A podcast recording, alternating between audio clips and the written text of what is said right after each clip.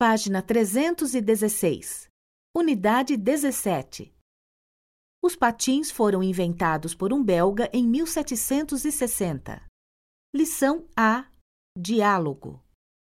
Nossa, que concentração! O que você está fazendo?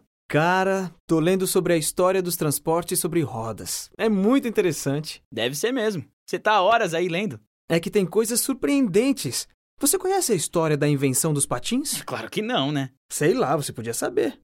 Não sei, agora eu tô curioso. Bem, os patins foram inventados por um belga em 1760. Invenção antiga, hein? É, mas o legal é que a invenção só foi levada a sério em 1863. E o que tem de legal nisso? Legal é modo de dizer, é engraçado. O que é engraçado? As pessoas não levaram a invenção a sério porque o belga Joseph Merlin não conseguia ficar em pé nos patins para demonstrar a sua invenção. Coitado do cara.